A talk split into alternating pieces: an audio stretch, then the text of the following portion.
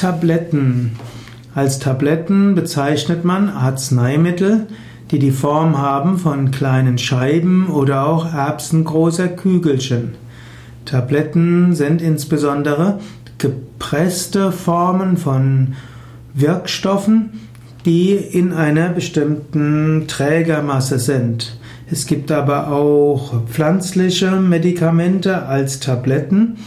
Es gibt auch Schüsslersalze als Tabletten. Und es gibt natürlich die verschiedensten pharmakologischen Wirkstoffe, die in Tablettenform gegeben werden. Und manchmal spricht man auch davon, dass man Yoga in einer Tablettenform gibt. Das heißt leicht verdaulich, leicht umzusetzen und leicht zu praktizieren.